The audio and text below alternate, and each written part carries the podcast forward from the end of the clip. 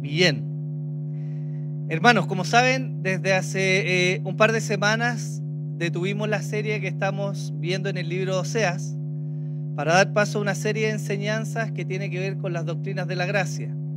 ¿Ya? Si usted se recuerda, estamos en septiembre, que es el mes de la Biblia, y estamos en vísperas de octubre, que es el mes en que se celebra y se recuerda la reforma protestante.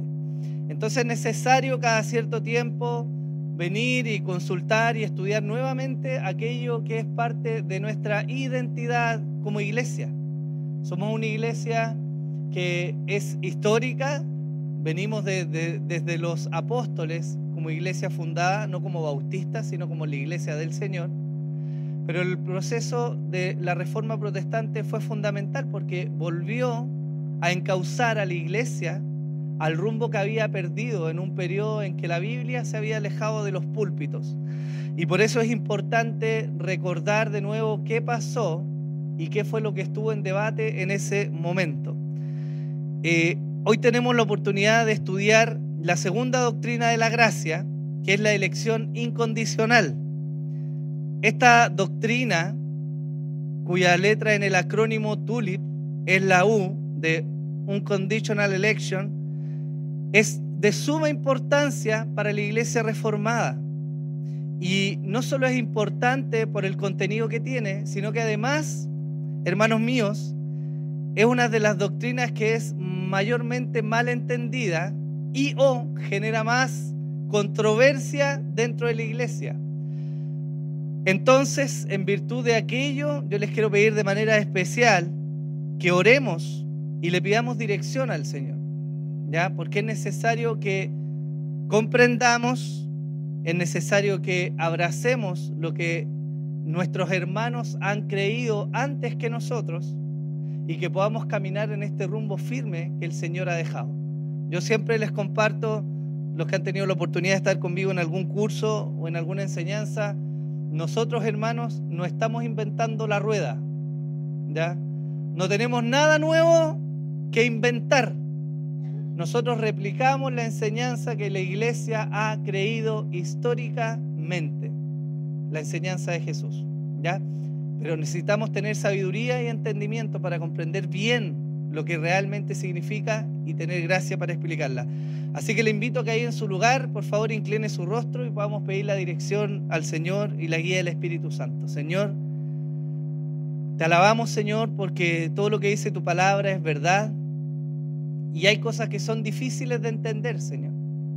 Hay cosas que no siempre son tan claras como nosotros pensamos y hay otras que son evidentemente claras, pero que nuestro orgullo, Señor, o que nuestra forma de ver la vida no nos permiten atesorar. Y hoy día quiero pedir de manera especial la guía de tu Espíritu Santo, Señor, para que podamos tener entendimiento de la verdad de tu palabra, que para que podamos ser convencidos de la importancia de la doctrina, Señor. Y para que en base a esto, Señor, podamos vivir con gozo y libertad la vida que tú has dejado para nosotros mientras aguardamos tu regreso, Señor. Danos humildad y danos gracia para recibir esta enseñanza. Te lo pedimos, Padre, en el nombre de Jesús. Amén y amén. La doctrina de la elección incondicional, la segunda doctrina de la gracia, es algo que fue importante en un contexto histórico en que la iglesia se había apartado de la Biblia y en el que reformadores como Lutero, Calvino, además de otros, levantaron una voz, principalmente en el ámbito académico, para poder volver a la verdad que siempre la iglesia había creído. Y para empezar esta enseñanza quiero partir mencionando aquello que la doctrina de la elección incondicional no es. ¿Ya?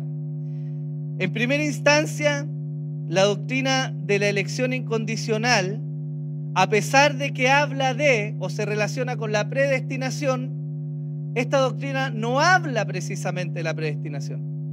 Por lo que quiero poner en sus mentes que hoy día no vamos a hablar de predestinación ni vamos a definir los aspectos que abordan la doctrina de la predestinación, a pesar de que sí se relacionan. ¿Me sigue hasta ahí? En segunda instancia, la doctrina de la elección incondicional no es, ni enseña, ni mucho menos respalda la idea de que sin importar lo que hagamos o la manera en que vivamos o incluso lo que creamos, cualquiera puede ir al cielo. Esta doctrina no está enseñando ni respaldando aquello. En tercera instancia, la doctrina de la elección incondicional, como lo menciona nuestro amado hermano, difunto ya, R.C. Sproul, es una respuesta a la pregunta, ¿sobre qué base Dios escoge salvar a ciertas personas? Eso es lo que esta doctrina ha de responder. ¿Por qué Dios o cómo Dios elige salvar a algunos y no salvar a otros? Eso es lo que está abordando. ¿Ya? Eh, esta doctrina de la gracia es fruto de la reflexión en las Sagradas Escrituras y respondió en su tiempo, así como lo hace ahora, a la pregunta de qué motivó a Dios para que podamos ir al cielo. Y yo les pregunto, ¿acaso Dios miró la vida que tendríamos y sabiendo que le íbamos a seguir, entonces planificó salvarnos? ¿O más bien, acaso en nuestra devoción y nuestra piedad movieron la mano de Dios para que Él nos salvara?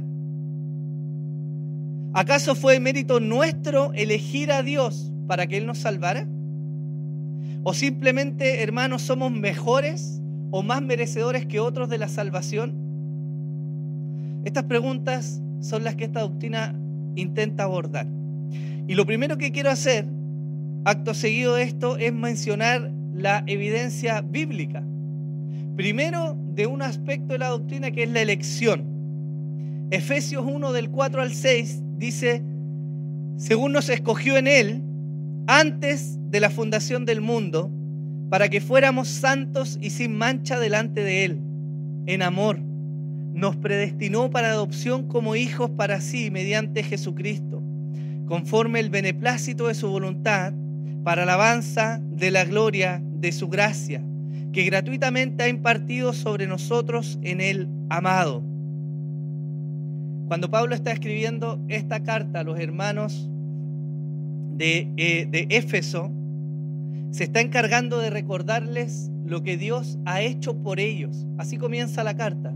Y es muy notorio en las cartas de Pablo que el primero parte mencionándoles lo que Dios ha hecho por ellos para después pasar a exigirles la consecuencia lógica y natural de aquello que Dios ha hecho por ellos. Y es importante notar algo, que en las palabras de Pablo está la inspiración del Espíritu Santo.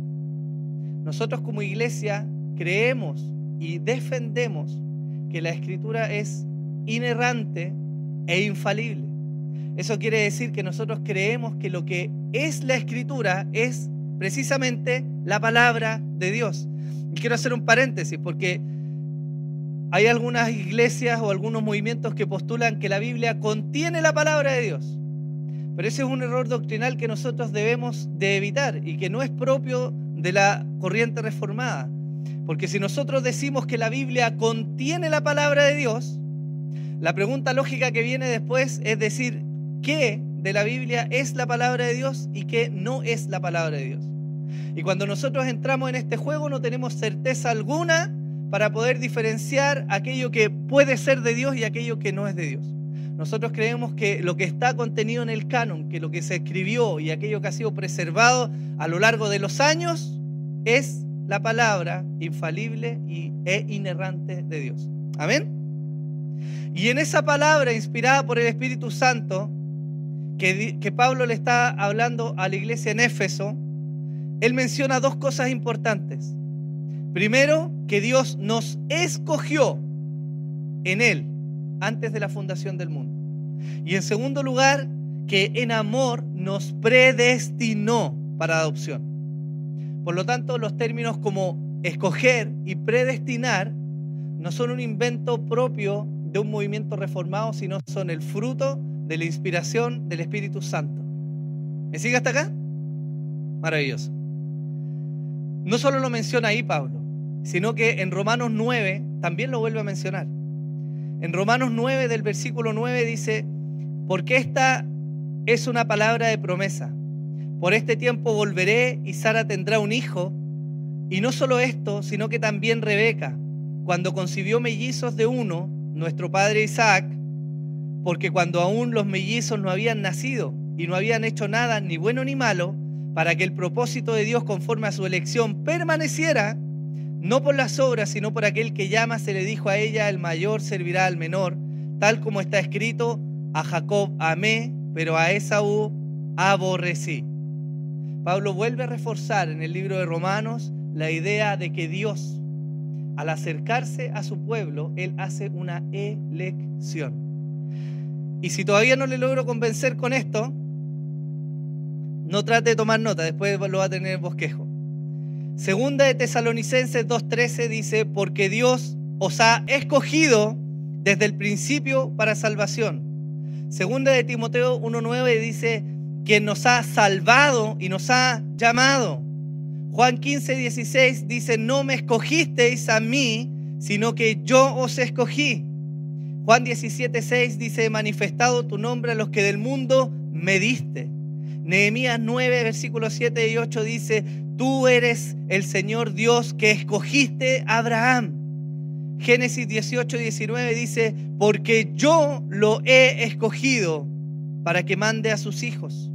Primera de Corintios 1, 27 dice, sino que Dios ha escogido a lo necio del mundo.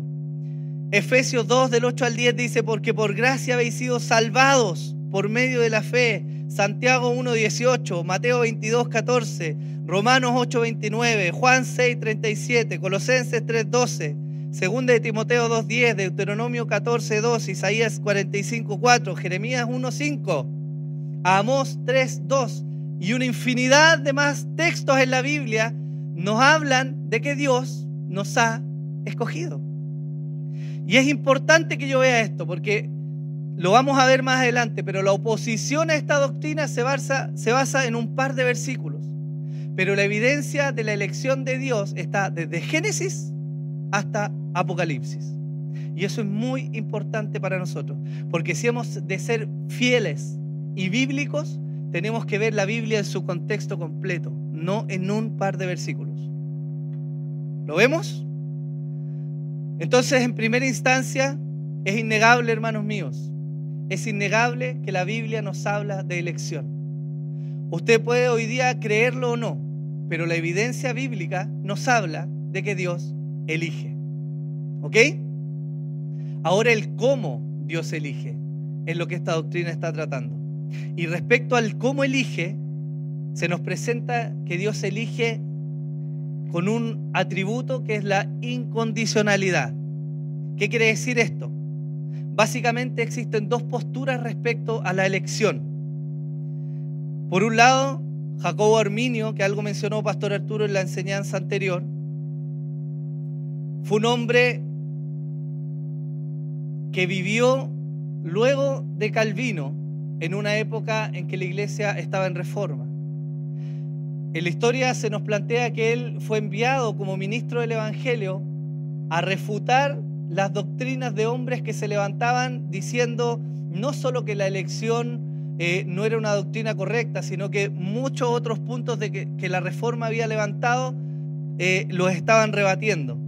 Y este hombre arminio, en vez de rebatir con la escritura, se aunó al consejo de estos hombres y terminó haciendo escritos y levantando un movimiento que iba contra los postulados de la reforma. De hecho, en su libro Declaración de Sentimientos, de Jacobo Arminio, él dice lo siguiente. En resumen, considero que la elección de Dios es condicional y se basa en su conocimiento previo de la fe y la perseverancia de cada individuo. Dios elige a aquellos que, en su presencia, ve que libremente creerán en Jesucristo y perseverarán en la fe hasta el fin. La elección divina, por lo tanto, no es arbitraria ni incondicional, sino que se basa en la respuesta del ser humano a la gracia divina y su elección de creer en Cristo. Esto es lo que él postuló. Y esta declaración, hermanos, lo que hace es que dispone que la salvación termina siendo un acto que depende de la voluntad del hombre. Y eso, hermanos míos, es un error conforme a lo que la escritura nos está mostrando. En términos históricos, los seguidores de Jacobo Arminio fueron los que levantaron este movimiento y exaltaron los trabajos que él había hecho.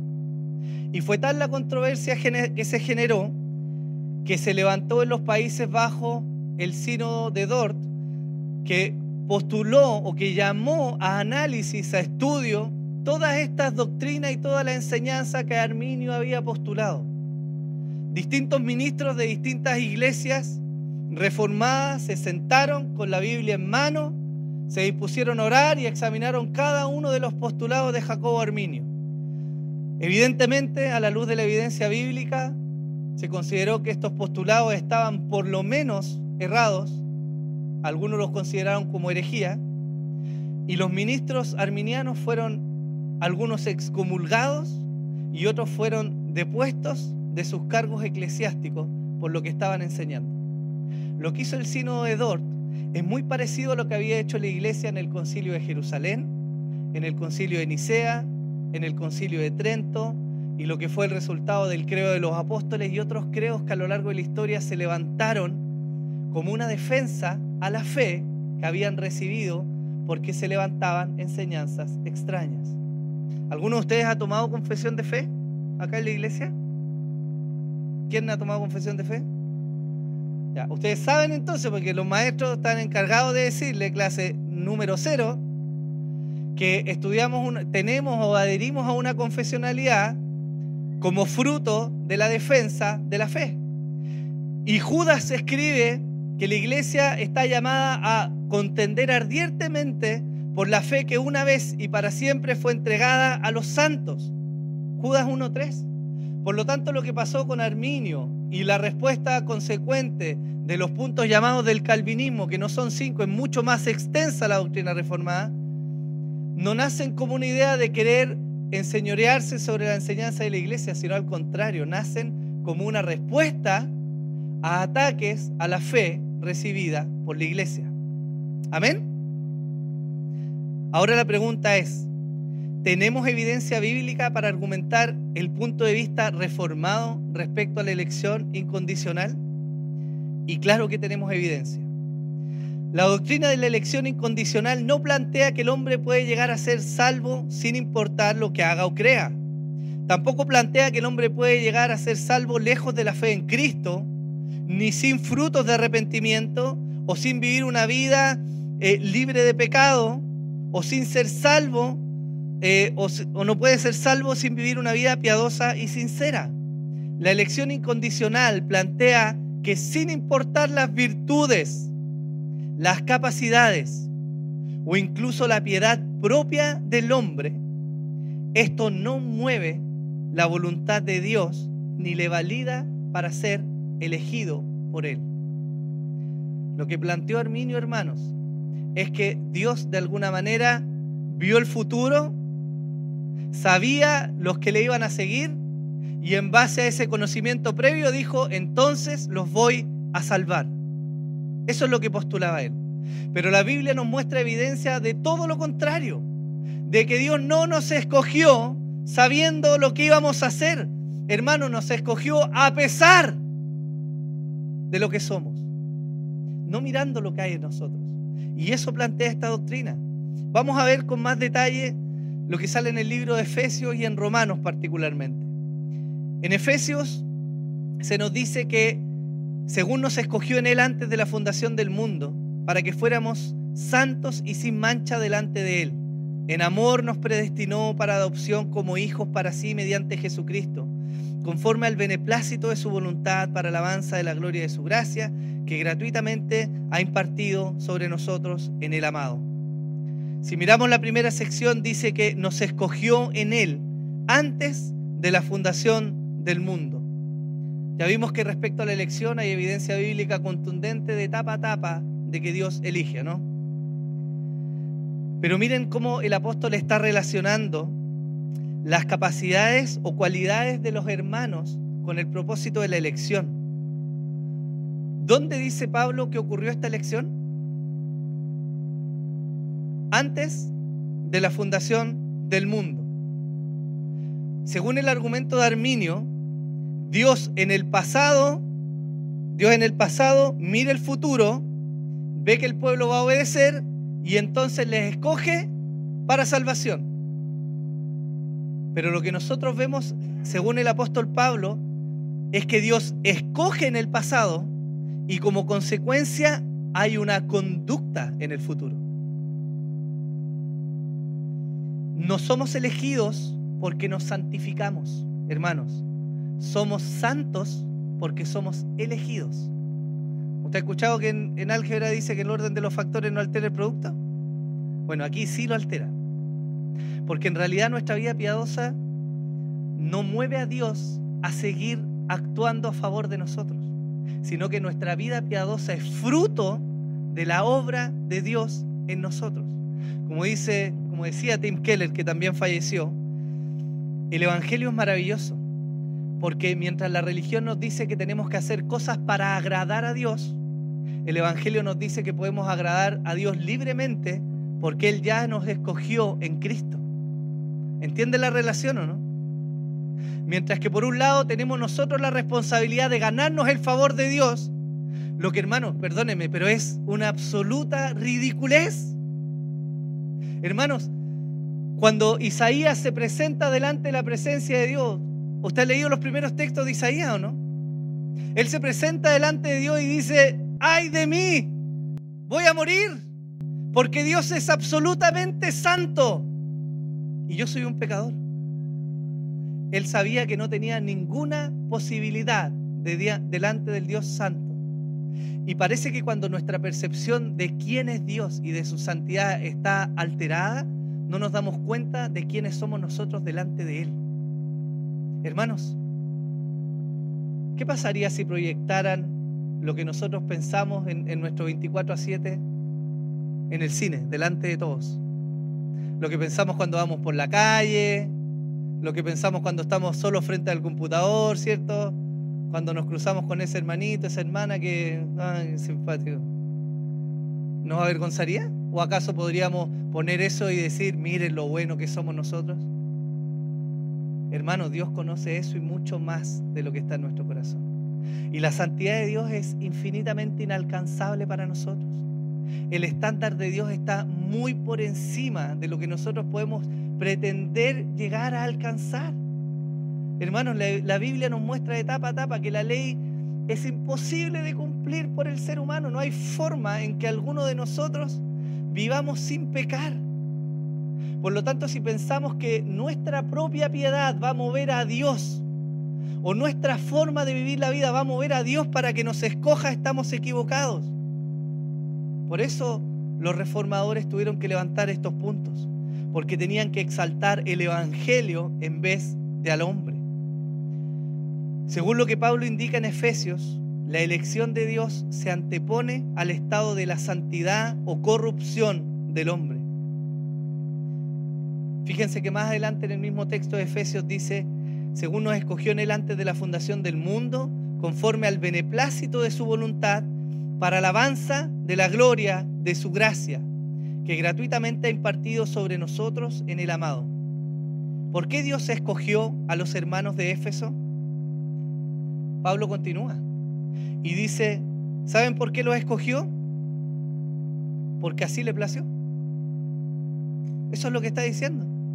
Según nos escogió en él antes de la fundación del mundo, conforme el beneplácito de su voluntad.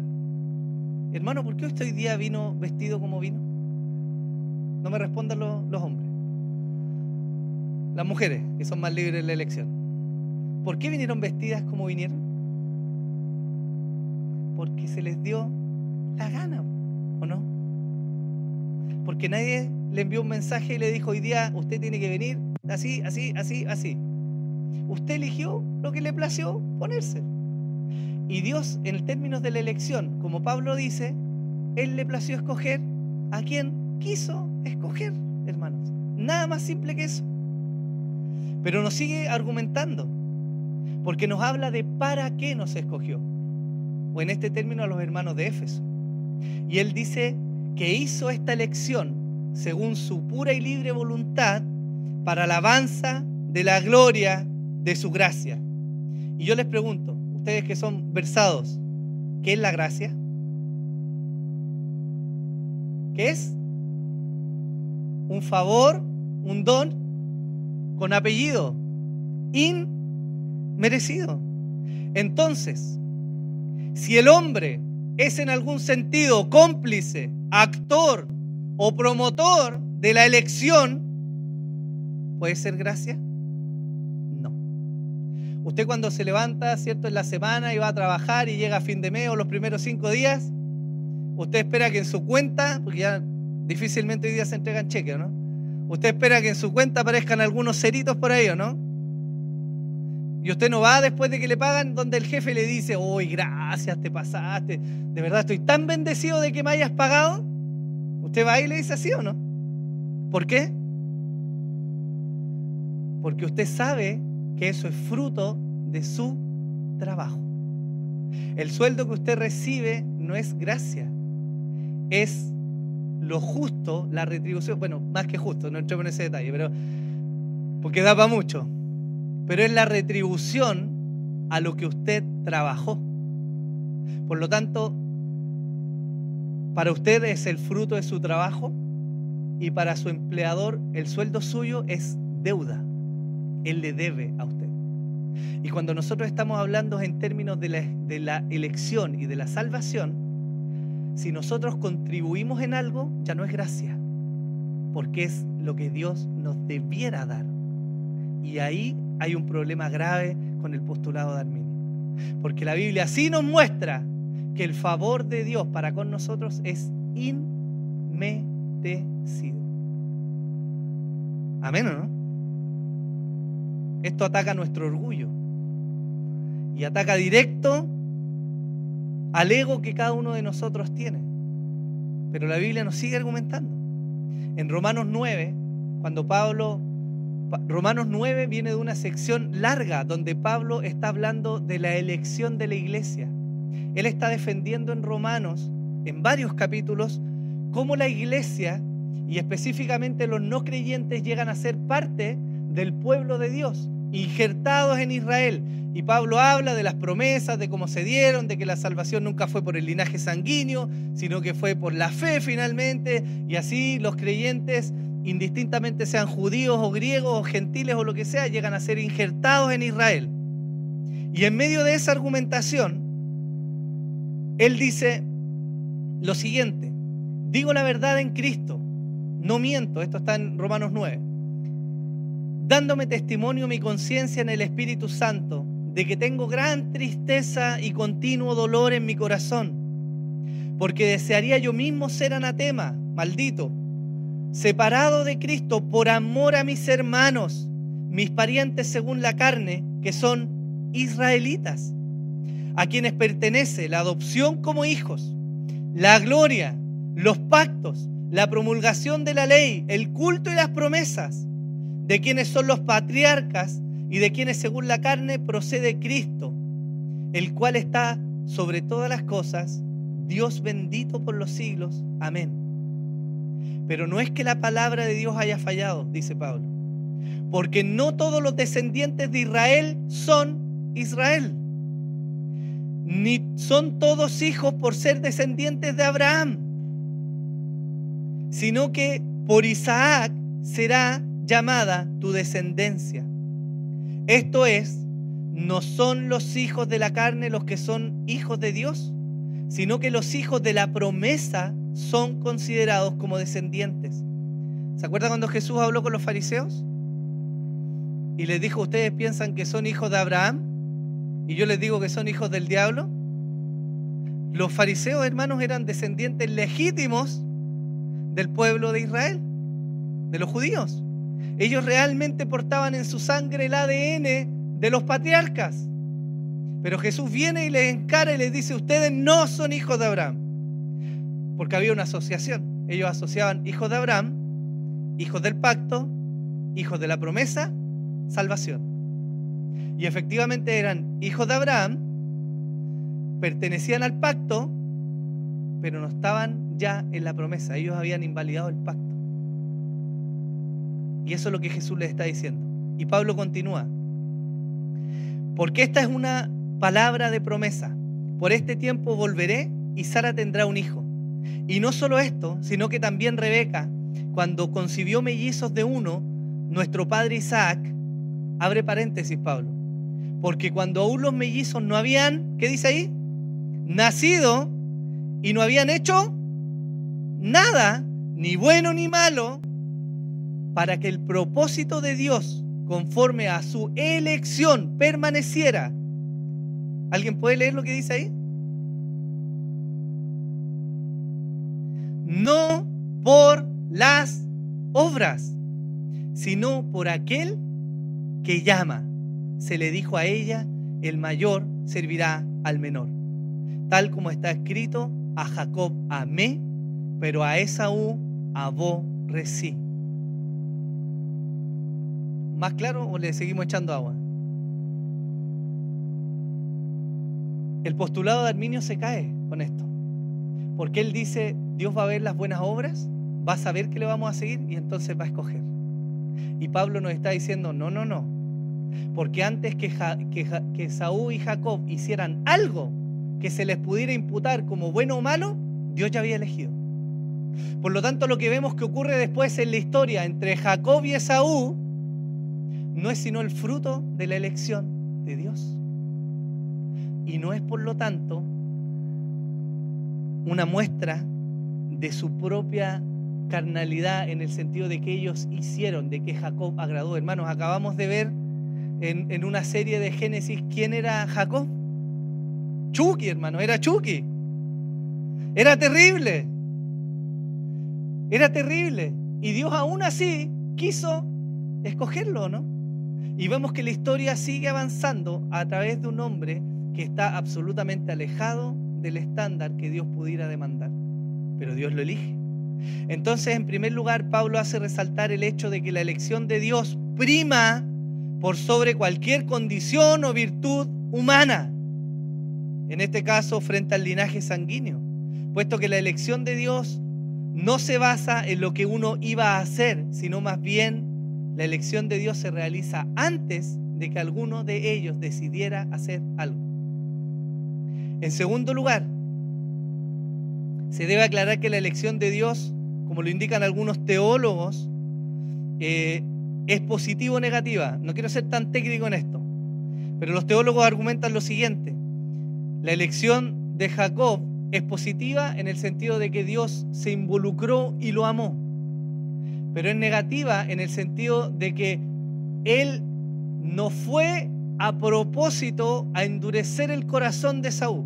Él dejó que Saúl fuera libre según su propia carne. En ese sentido se dice que es positivo o negativa. ¿Ya? Entonces, hermanos míos, la diferencia entre Jacob y Esaú no se encuentra en ellos mismos o en lo que harían o en sus obras, sino en la elección de Dios de uno por sobre el otro. Más adelante Pablo escribe a Timoteo, en 2 Timoteo 1.9, quien nos ha salvado y nos ha llamado con un llamamiento santo no según nuestras obras, sino según su propósito y según la gracia que nos fue dada en Cristo Jesús desde la eternidad. Hagamos un ejercicio inductivo. ¿Cómo nos ha llamado Dios? Con un llamamiento santo, dice, ¿no? Y después dice, no según nuestras obras, sino más bien según su propósito y según su gracia. Eso es lo que nos muestra el Evangelio. ¿Lo vemos con mayor claridad o no? ¿Sí? En la institución de la religión cristiana, Calvino escribe, si Dios nos ha escogido para que fuésemos santos, entonces no nos ha escogido por haber previsto que lo seríamos, pues son dos cosas contrarias, que los fieles tengan su santidad por la elección y que por esa santidad de sus obras hayan sido escogidos. Hay una diferencia. Juan 15, 16. vosotros no me escogisteis a mí, sino que yo os escogí a vosotros y os designé para que vayáis y deis fruto y que vuestro fruto permanezca, para que todo lo que pidáis al Padre en mi nombre os lo conceda. ¿Quién escogió a sus discípulos? ¿Quién? Jesús, ¿no? ¿Y cómo iban a dar fruto? Ellos llegaron con sus currículos, mira Señor, soy un pescador, maestro, capacitado para enseñar a los gentiles, sé hacer milagros también. Ellos no llegaron así. Ellos llegaron porque el Padre los había enviado. Y conforme habían sido llamados, también fueron capacitados para ejercer el ministerio al cual fueron llamados. Por lo tanto, los discípulos no dieron fruto y entonces Dios los llamó. Ellos fueron llamados para dar fruto y para que ese fruto permaneciese. Deuteronomio 7, del 7 al 8. El Señor no puso su amor en vosotros ni os escogió por ser vosotros más numerosos que otro pueblo, pues erais el más pequeño de todos los pueblos, más porque el Señor os amó y guardó el juramento que hizo a vuestros padres, el Señor os sacó con mano fuerte y os redimió de casa de servidumbre, de la mano de Faraón, del rey de Egipto.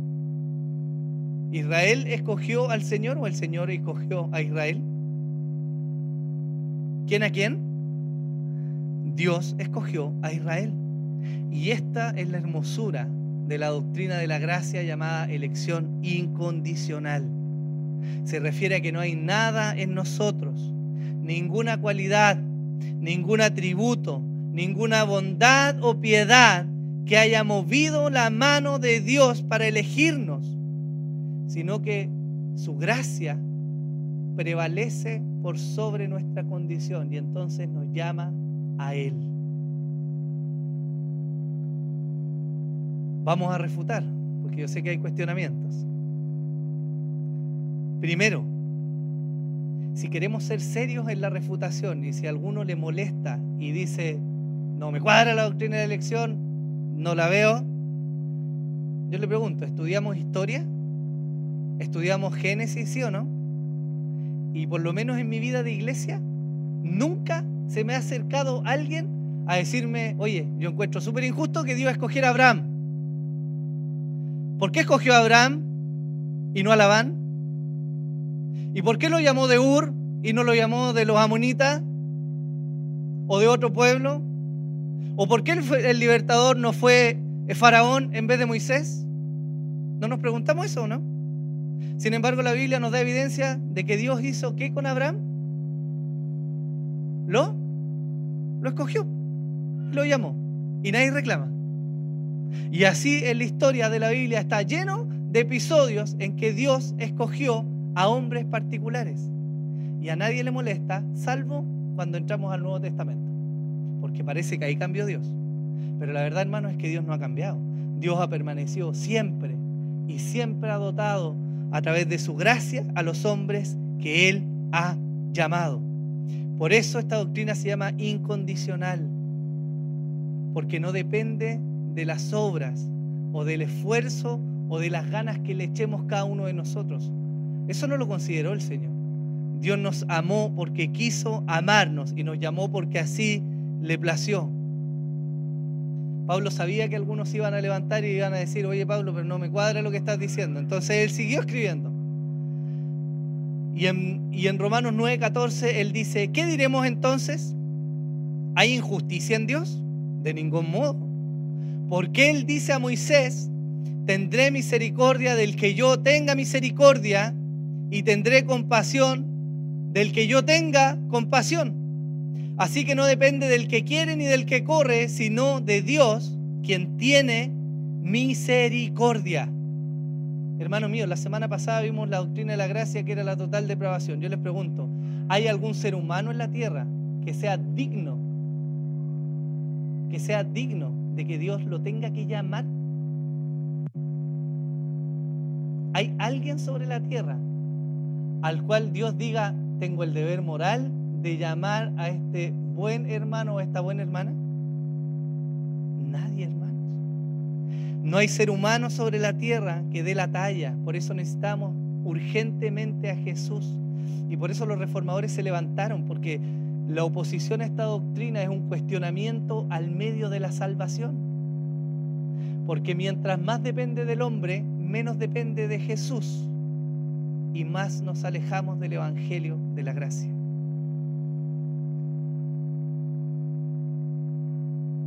Sigue Pablo, porque la escritura dice a Faraón, para esto mismo te he levantado, para demostrar mi poder en ti y para que mi nombre sea proclamado por toda la tierra. Así que del que quiere tiene misericordia y al que quiere endurece. Me dirás entonces, ¿por qué pues todavía reprocha a Dios? Porque ¿quién resiste a su voluntad? Al contrario, fíjense la respuesta de Pablo. Es tremendo esto. Pablo responde y dice a los que cuestionan así, al contrario, ¿quién eres tú, oh hombre, que le contestas a Dios? ¿Dirá acaso el objeto, el objeto moldeado al que lo modela, ¿por qué me hiciste así? ¿O tiene el alfarero derecho sobre el barro de hacer de la misma masa un vaso para un uso honorable y otro para un uso ordinario? ¿Y qué si Dios, aunque dispuesto a demostrar su ira y hacer notorio su poder, soportó con mucha paciencia los vasos de ira preparados para destrucción? Lo hizo para dar a conocer las riquezas de su gracia, de su gloria, perdón, sobre los vasos de misericordia que de antemano él preparó para gloria, es decir, nosotros, a quienes también llamó, no solo de entre los judíos, sino también de entre los gentiles. Fíjense la respuesta que da Pablo. Pablo no entra en el detalle, porque así no lo quiso Dios.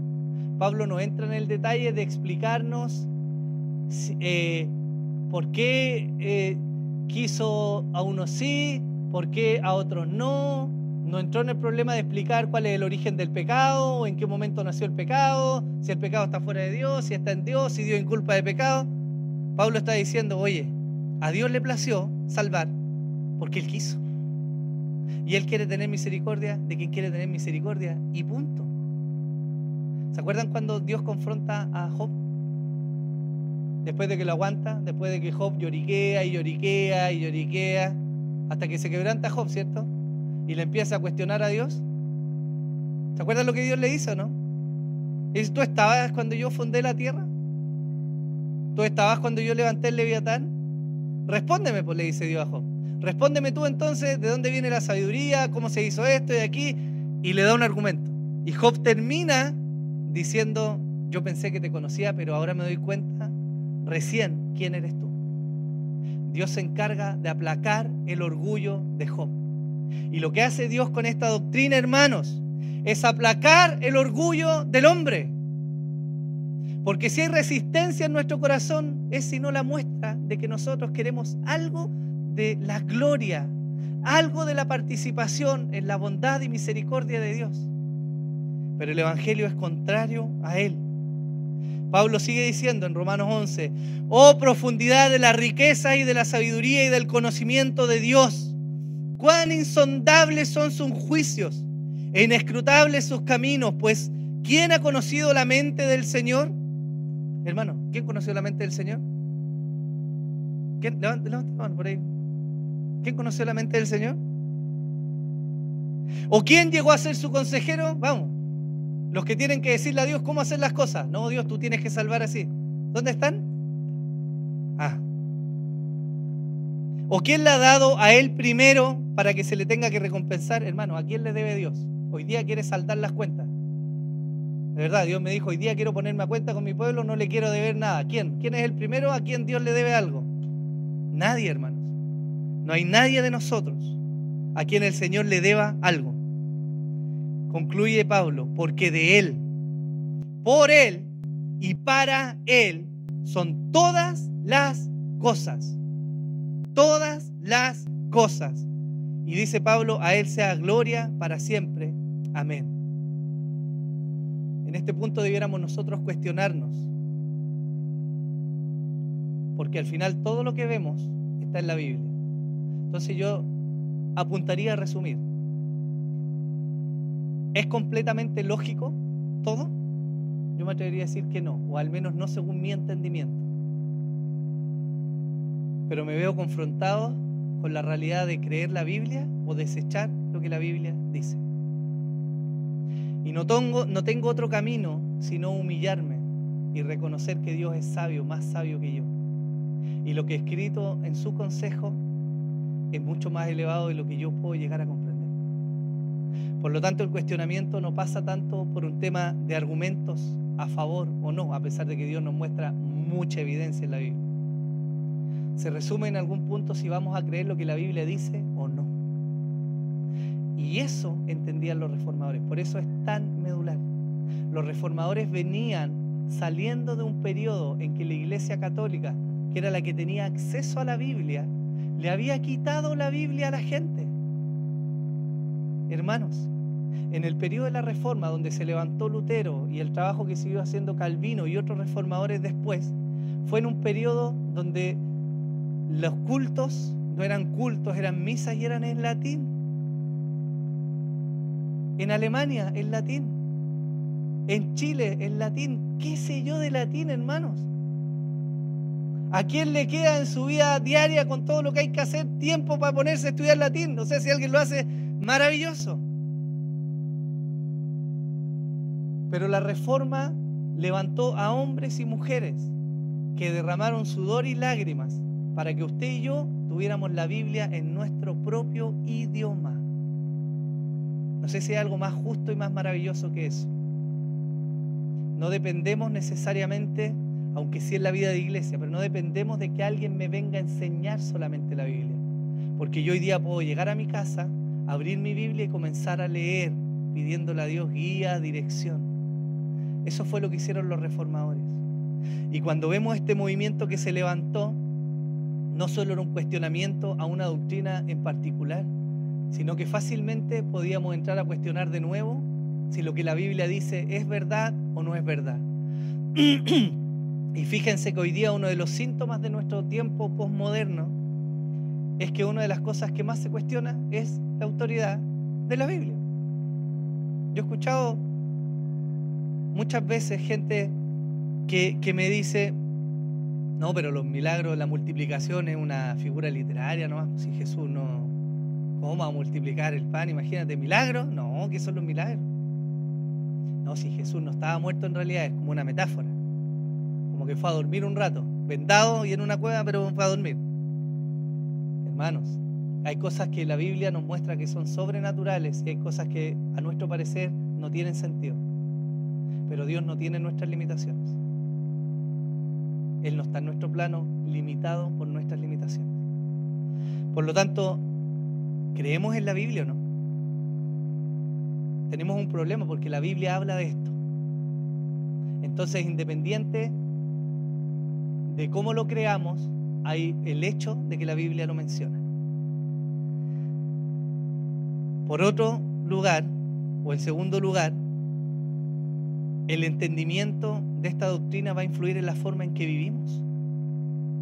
Es triste cuando nosotros vivimos nuestra vida cristiana con la tensión de ser absolutamente perfectos para ganar el favor de Dios. Y he escuchado muchas veces momentos en los cuales nos sentimos apagados o apartados de la vida de iglesia o no queremos orar o no queremos leer porque no damos la talla de lo que Dios pide. Y es cierto, hermano, no vamos a dar la talla, pero por eso está Jesús. Si Jesús no está de adorno, hermanos. La cruz no es un pedacito de madera que tenemos ahí encima del Salmo 91 para espantar espíritus. La cruz es una muestra de nuestra incapacidad y del gran amor de Dios que cubre esa incapacidad. Por lo tanto, podemos disfrutar. Fíjense que los reformadores postularon que el fin principal y último del hombre es conocer a Dios y disfrutar de Él para siempre. ¿Cuántos no fueron traumados por padres a los que nunca les pudieron agradar? ¿No pasa en la práctica eso? No, nunca di la talla de lo que mi papá quería. No, no había forma. Estudié, me sacrifiqué, tengo esto, lo eché, pero nunca le agradé a mi papá. Y viven con esa tristeza, lo han escuchado, ¿no? Bueno, en el caso de Dios, hermanos, la realidad es que nunca le vamos a agradar. Pero, pero, pero, pero, por medio de Cristo, estamos adentro.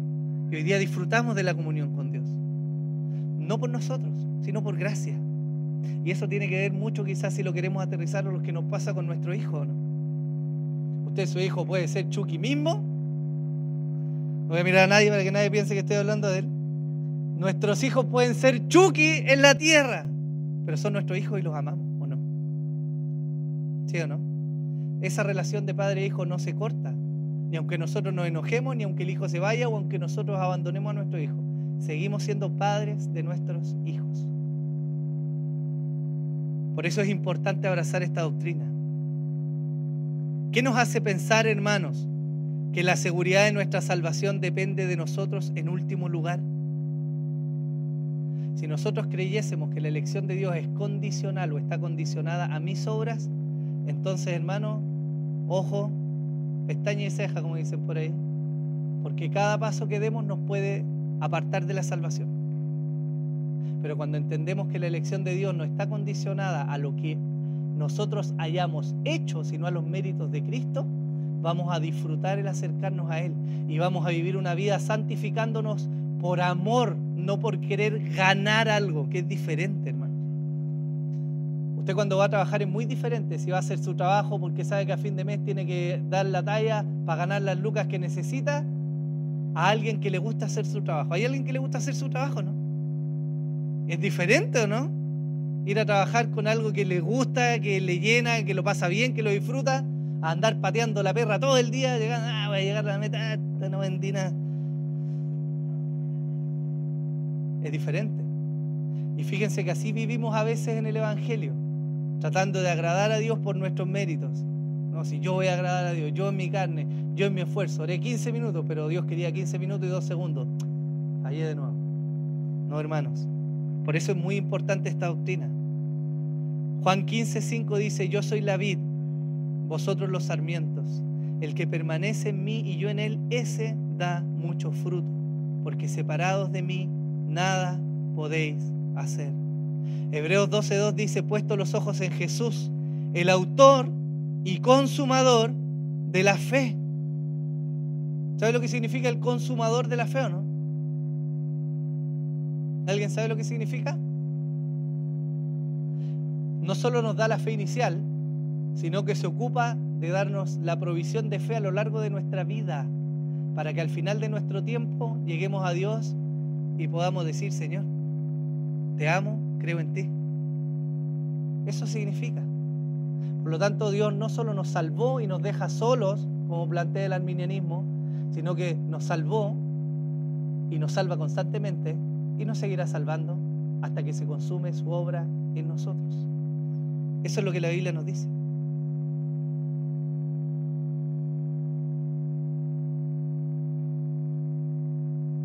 En tercer lugar,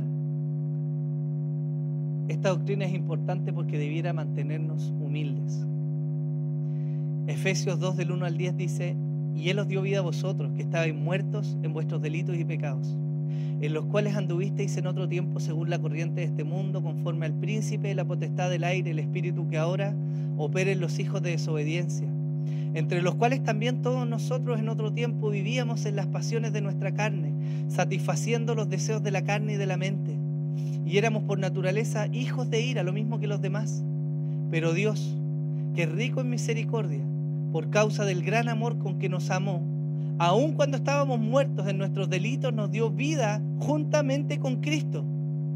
Y hay un paréntesis que hace el apóstol Pablo, porque dice, por gracia habéis sido salvados. Él está contrastando la realidad del ser humano, una realidad caída, una realidad que no busca a Dios, que no ama a Dios, que no quiere hacer lo bueno. Y dice, pero así Dios los amó. Y por gracia los salvó. Y con Él nos resucitó y con Él nos sentó en los lugares celestiales en Cristo Jesús, a fin de mostrar en los siglos venideros las sobreabundantes riquezas de su gracia por su bondad para con nosotros en Cristo Jesús. De nuevo, porque por gracia habéis sido salvados por medio de la fe. Y esto no de vosotros, sino que es un don de Dios, no por obras, para que nadie se gloríe, porque somos hechura suya, creados en Cristo Jesús, para hacer buenas obras, las cuales Dios preparó de antemano para que anduviésemos en ellas. O sea, las buenas obras que hacemos nosotros es porque nos nacen de nosotros mismos, ¿no? Hermano, cuando usted ayuda a una abuelita a cruzar la calle y usted llega al otro lado y dice, ah, qué buen cristiano soy. Hermano, Dios puso esa abuelita ahí y usted hizo lo que tenía que hacer. No hay maravilla en eso. No hay maravilla en eso. Entonces, consideraciones finales. Cuando estudiamos y entendemos esta verdad de la Sagrada Escritura, debemos tener muy, muy, muy, muy, pero muy presente lo siguiente.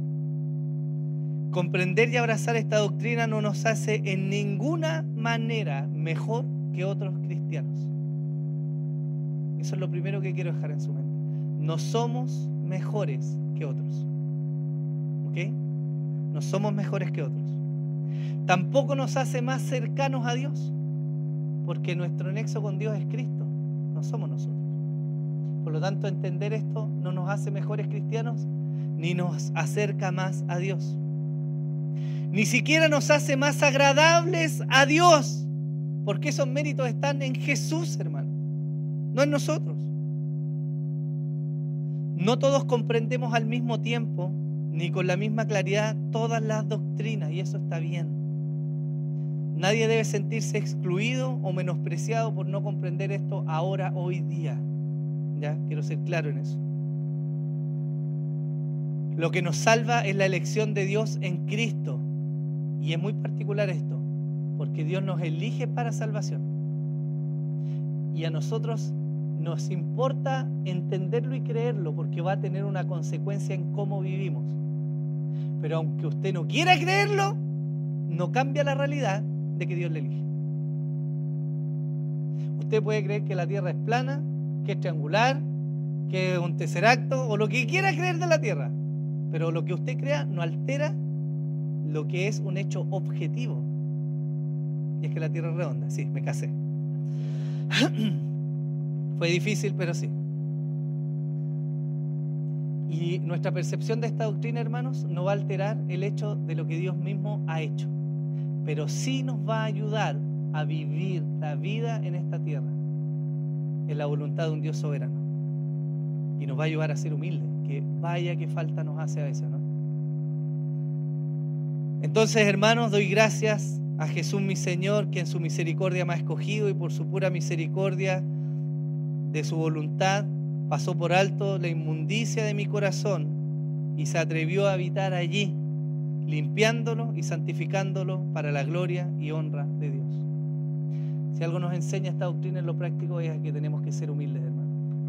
No hay mérito en nosotros, no somos bacanes, no somos mejores. Amén.